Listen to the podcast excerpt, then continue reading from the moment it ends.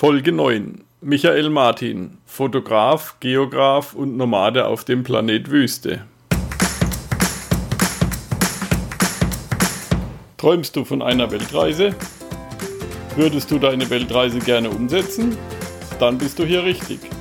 Work and Travel 2.0, der Weltreise-Podcast. Mit mir, Michael Blömecke.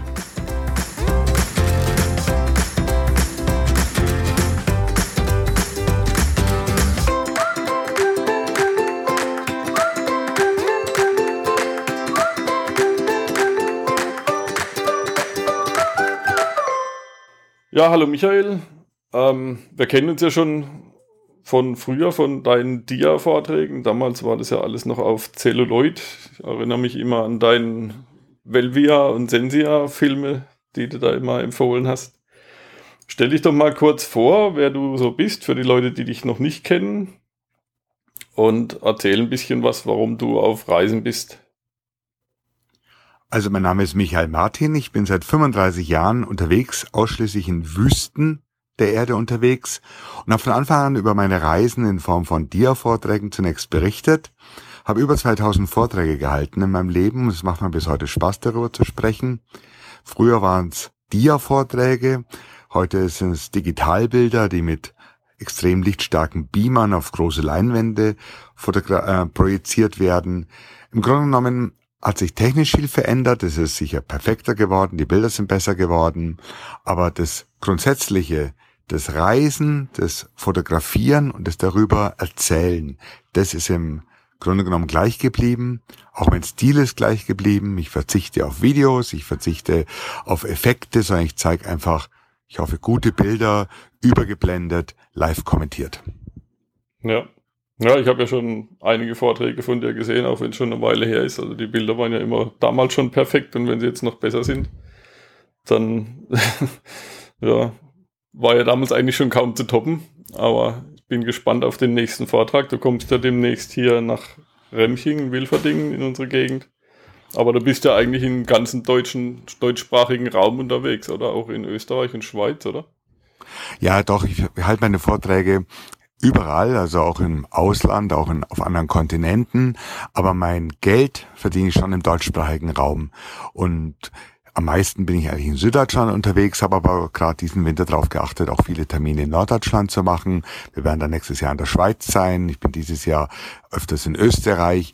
Also das sind Orte, in denen ich teilweise zum ersten Mal bin, teilweise aber schon seit vielen Jahren vertreten bin. So auch in Remchingen war ich schon oft und ich habe mir einfach im Laufe der Jahrzehnte so eine Art Stammpublikum sozusagen geschaffen. Ja. Erzähl mal ein bisschen, wie du unterwegs bist. Du warst ja früher mit dem Geländewagen unterwegs und mit dem Motorrad. Hat sich da viel geändert? Ich bin eigentlich immer mit dem optimalen Verkehrsmittel unterwegs und das ist natürlich immer ganz unterschiedlich. Ich halte das Motorrad für ein perfektes Verkehrsmittel in den Trockenwüsten, weil es einfach genügsam und geländegängig ist, kann man sagen wie ein Kamel, ähm, weil es schnell ist wie ein Auto und nicht so langsam wie ein Kamel. Aber es gibt dann auch Regionen, wo Motorrad einfach keinen Sinn macht. Also in der Antarktis wäre sowieso verboten, in der Arktis ist einfach schlichtweg zu kalt. Ich war zwar auch in Nordkanada mit dem Motorrad im Winter unterwegs bei minus 40 Grad, aber von Spaß kann man da wirklich nicht mehr reden. Ich bin unterwegs mit Eisbrechern, mit Hundeschlitten, mit Motorschlitten, mit Kamel eben auch. Also ich wähle immer mein Verkehrsmittel nach den landestypischen Voraussetzungen, die es halt einfach gibt, ja. Und im Vordergrund steht bei meinen Reisen ganz klar immer die Fotografie und von daher versuche ich halt Verkehrsmittel zu finden, wo man auch gut ähm, einerseits von weg fotografieren kann, die aber auch ein schönes Motiv darstellen. Ja. Und da interessiert dich dann hauptsächlich die Natur der Wüsten oder die Menschen, wie die da leben und überleben? Oder was interessiert dich hauptsächlich? Das ist schon genau der Punkt, der mich interessiert. Im Grunde genommen der Mensch in seiner natürlichen Umgebung. Soll heißen, diese Verhältnis, äh, das Verhältnis zwischen Mensch und Wüste. Wie beeinflusst der Mensch die Wüste? Zum Beispiel die Zertifikation oder indem er ähm, Las Vegas oder Dubai errichtet, indem man Atomwaffen in der Wüste testet oder was man immer mit der Wüste so anstellt, ja. Aber andererseits interessiert mich auch, inwiefern die Wüste den Menschen beeinflusst unterscheiden sich zum Beispiel Wüstenbewohner von anderen Menschen? Gibt es was Typisches an Wüstenbewohnern? Du bist ja eigentlich ähm, studierter Geologe, das heißt du. Nein, Geograf. Oder Geograf, ah. Das heißt, du bist eigentlich von der, vom Studium jemand, der ähm, Landkarten produzieren würde. Oder auf was für einen Bereich hast du dich damals spezialisiert? Nein, also für die Landkarten sind die Kartografen zuständig. Mhm. Geografen oder Geografie ist die Wissenschaft des Raumes. Das heißt, ähm, Geografie beschäftigt sich einfach mit ganz unterschiedlichen Themen. Das kann Glaziologie sein, Metrologie, kann Tiergeografie sein, das kann Stadtplanung sein, das kann Raumplanung sein. Es geht aber immer um das Verhältnis zwischen dem Wirken des Menschen und dem Raum. Also das ist eine Querschnittswissenschaft, die ein bisschen in den Hintergrund geraten ist, aber heutzutage hat dieser interdisziplinäre Ansatz der Geografie große Bedeutung. Und mm, wenn man reist, hat man ja mit ganz unterschiedlichen geografischen Phänomenen, sowohl natürlicher, mm, natürlichen Ursprungs wie auch menschlichen Ursprungs zu tun. Und diese Dinge alle zusammenzubringen, das können die Geografen ganz gut. Ich sage immer, ich reise mit den Augen des Fotografen und mit dem Wissen des Geografen. Und diese Mischung prägt dann auch meine Vorträge. Ja, ja, und damit lebst du ja eigentlich auch deinen Traum. Du hast ja, ich glaube, mit, mit 15 oder 16 bist du das erste Mal nach Marokko getöftelt mit einem Mofa und lebst im Prinzip seitdem deinen Traum von den Wüsten, alle Wüsten zu bereisen und davon zu berichten, oder? Ja, wobei ich das jetzt nicht zu sehr idealisieren würde. Natürlich ist es ein schöner Beruf. Ich äh, Folge meiner Leidenschaft, aber traumhaft ist es auch nicht immer, weil es einfach ganz, ganz viel Arbeit, sehr viel Büroarbeit, das Leben auf der Autobahn, jede Nacht in einem anderen Hotel. Ähm, diese Tourneen sind einfach sehr hart und fordernd. Und ich glaube, die wichtigste Eigenschaft, die man in meinem Beruf haben muss, ist einfach Fleiß und Durchhaltevermögen. Und das habe ich immer gehabt. Seit 37 Jahren stehe ich sehr früh auf, beginne einfach sehr früh zu arbeiten und ja, arbeite schon wirklich 16, 18 Stunden am Tag, bin quasi immer so mit der Sache beschäftigt. Trotzdem, darauf bin ich auch stolz, habe ich es geschafft, so ein intaktes und schönes Privatleben zu haben und äh, viel Zeit hatte ich für meine Kinder und auch für meine Beziehungen, für meine Frau und ähm, das ist aber man braucht sich nicht irgendwie vorstellen, dass das ein Traumjob ist, sondern das ist irgendwo auch dann knallharte Arbeit.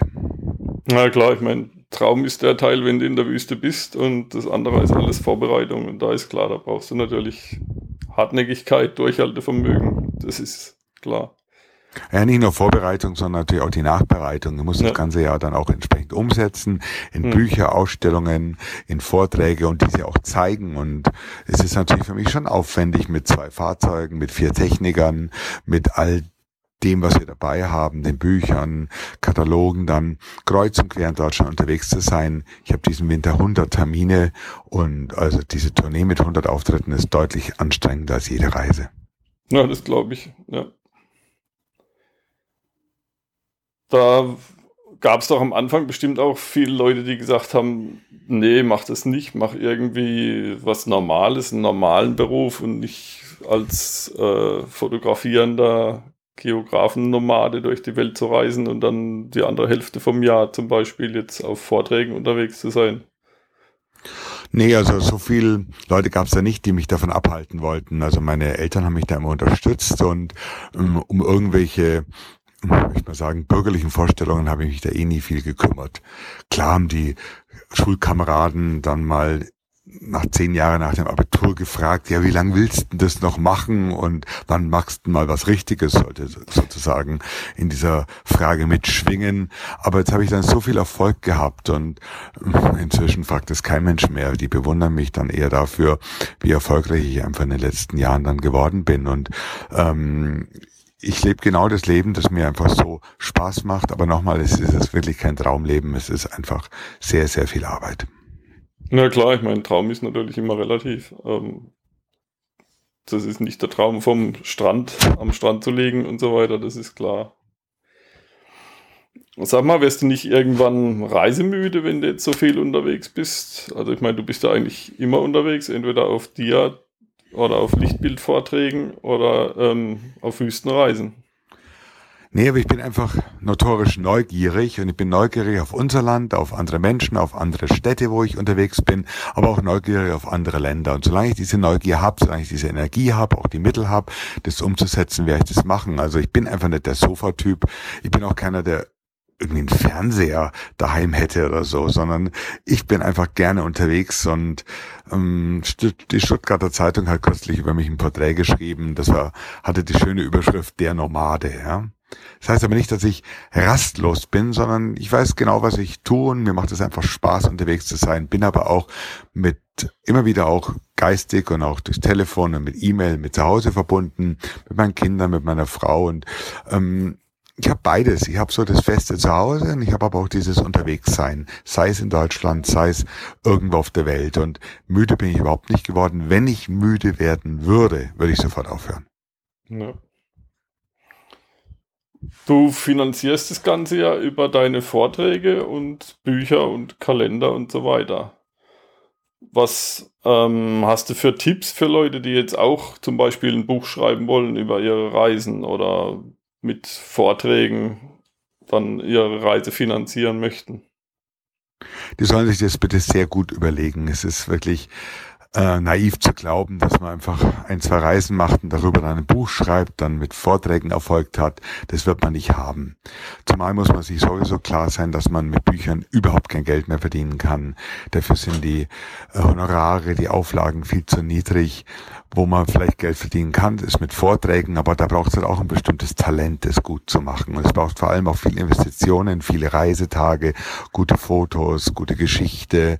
Und ich kann eigentlich fast allen Leuten nur raten, sie sollen einfach ihren normalen Beruf ausüben und das Reisen einfach als Hobby betreiben im Urlaub oder in einer Auszeit, im Sabbatical und es nicht so den Zwang verspüren, darüber veröffentlichen zu müssen, weil leider sind diese Art von Veröffentlichungen oft auch nicht so gut, dass sie Erfolg hätten, ja. Und man muss ja wirklich ein bisschen aufpassen, ob man da nicht sein eigenes Ego sozusagen zu sehr nach vorne stellt, ob man wirklich was zu sagen hat, ob die eigenen Bilder wirklich so viel besser sind als Bilder von anderen, die das nur sozusagen als Amateur gemacht haben. Und ich bin da skeptisch ein bisschen. Ich rate eigentlich den wenigsten, das zum Beruf zu machen. Da muss man schon wirklich hervorragend, herausragend fotografieren. Man muss rhetorisch topfit sein, um auf der Bühne bestehen zu können. Und man muss unheimlich viel Energie haben, auch ein guter Geschäftsmann sein, um da das Ganze auch dann beruflich umzusetzen. Ja. Das sind natürlich auch Rieseninvestitionen vorher. Ich meine, Fototechnik, dann baust du Beamer, dann musst du plakatieren. Du plakatierst ja auch ziemlich heftig. Ich sehe hier, wenn ich in der Gegend rumfahre, nur mhm. Plakate Michael Martin in Remsin. Und das ist ja auch nicht mehr so einfach wie früher, dass man da einfach rumreist und ein paar Plakate klebt und dann kommen die Leute ins Haus. Nee, auf keinen Fall. Es ist einfach, ähm, hat sich halt geändert. Das Plakatieren ist schon gar nicht mehr so wichtig. Es wird viel übers Internet einfach auch sich informiert und mh, mm, klar, ich habe meinen Namen gemacht und habe schon noch auch eine gute Situation. Mir geht's heute besser denn je damit. Aber mh, mm, da jetzt neu anzufangen, das würde ich mir wirklich zehnfach überlegen, weil die Nachfrage nach derartigen Veranstaltungen ganz allgemein gesprochen auch nicht mehr so hoch ist, weil die Leute sich oft im Internet informieren, bei guten Dokumentarfilmen informieren und die Goldgräberzeiten der 80er und 90er Jahre im Bereich Reisevortrag sind definitiv vorbei. Ja. Ja klar, heute gibt es ja alle möglichen Dokus im Internet oder im Fernsehen und wenn man sie im Fernsehen verpasst, kann man sie im Internet nochmal angucken. Und die sind auch in HD und ja, von daher Der eigentliche Effekt von Vorträgen ist einfach das Live, ist ja. die große Leinwand. Aber da muss man natürlich auch dann wirklich auch sicher sein als Zuschauer, dass wirklich beste Technik zum Einsatz kommt, dass der Referent wirklich was zu sagen hat, dass er einfach live redet, Charisma hat und einfach eine Botschaft hat und das gut rüberbringt. Dann kann ein Reisevortrag, eine Multivision ein ganz eindrucksvolles Erlebnis sein und einen echten Mehrwert gegenüber einer Fernsehsendung oder gegenüber einem Reiseblog im Internet bieten. Ja, welche Tipps würdest du jetzt jemand geben, der in die Wüste zum Beispiel will? Also die Sahara, die ist ja auch nicht mehr ganz so, dass man jetzt gerade einfach reinfahren kann. Wenn jetzt einer sagt, er will eine Wüstenreise machen, was würdest du dem raten? Der soll sich zunächst genau informieren, überlegen, wann er reisen kann, um auch die richtige Jahreszeit zu wählen. Er sollte sich überlegen, welche Reisemittel ihn welche Reisefahrzeuge ihm am besten liegen. Er sollte sich informieren, äh, oder sollte sich klar sein, was er eigentlich will. Eher Abenteuer, eher Tiere sehen, eher interessante Kulturen kennenlernen. Und er sollte vor allem auch einen Blick auf die Website des Auswärtigen Amtes werfen, um die Sicherheitshinweise zu studieren. Es ist in der Tat keine gute Idee, derzeit in die Sahara zu fahren oder gewisse Länder ähm, zu bereisen im Nahen Osten. Also da sollte man sich wirklich gut informieren. Aber es gibt sehr viele Gebiete, Wüstengebiete, die nach wie vor sehr sicher sind, gut bereisbar sind.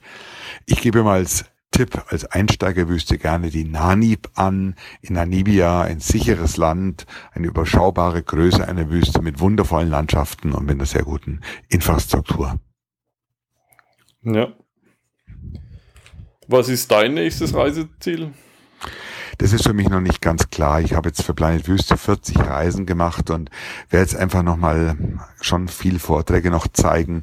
Ich werde sicher über die Wüste hinaus noch auch andere Landschaftsformen mir anschauen. Es wird ein paar Jahren ein neues Projekt geben, aber was der Inhalt ist, was der Titel ist, kann es ich einfach noch nicht sagen ich lasse mir da Zeit und möchte wieder was sehr, sehr Gutes machen und da braucht es einfach einen großen Vorlauf an Reisen, an Ideen, an Geld letztlich auch und es wäre der größte Fehler, den ich machen könnte, jetzt nach dem Erfolg vom Planet Wüste, nach den Erfolgen der früheren Themen, jetzt einen Schnellschuss zu machen, dann würde ich mir meinen guten Namen damit nur beschädigen. Ja. Wen würdest du gern bei Work und Travel mal im Interview hören? Es gibt ein paar Kollegen, die ich gut finde, die auch immer wieder natürlich auch in der Öffentlichkeit auftauchen.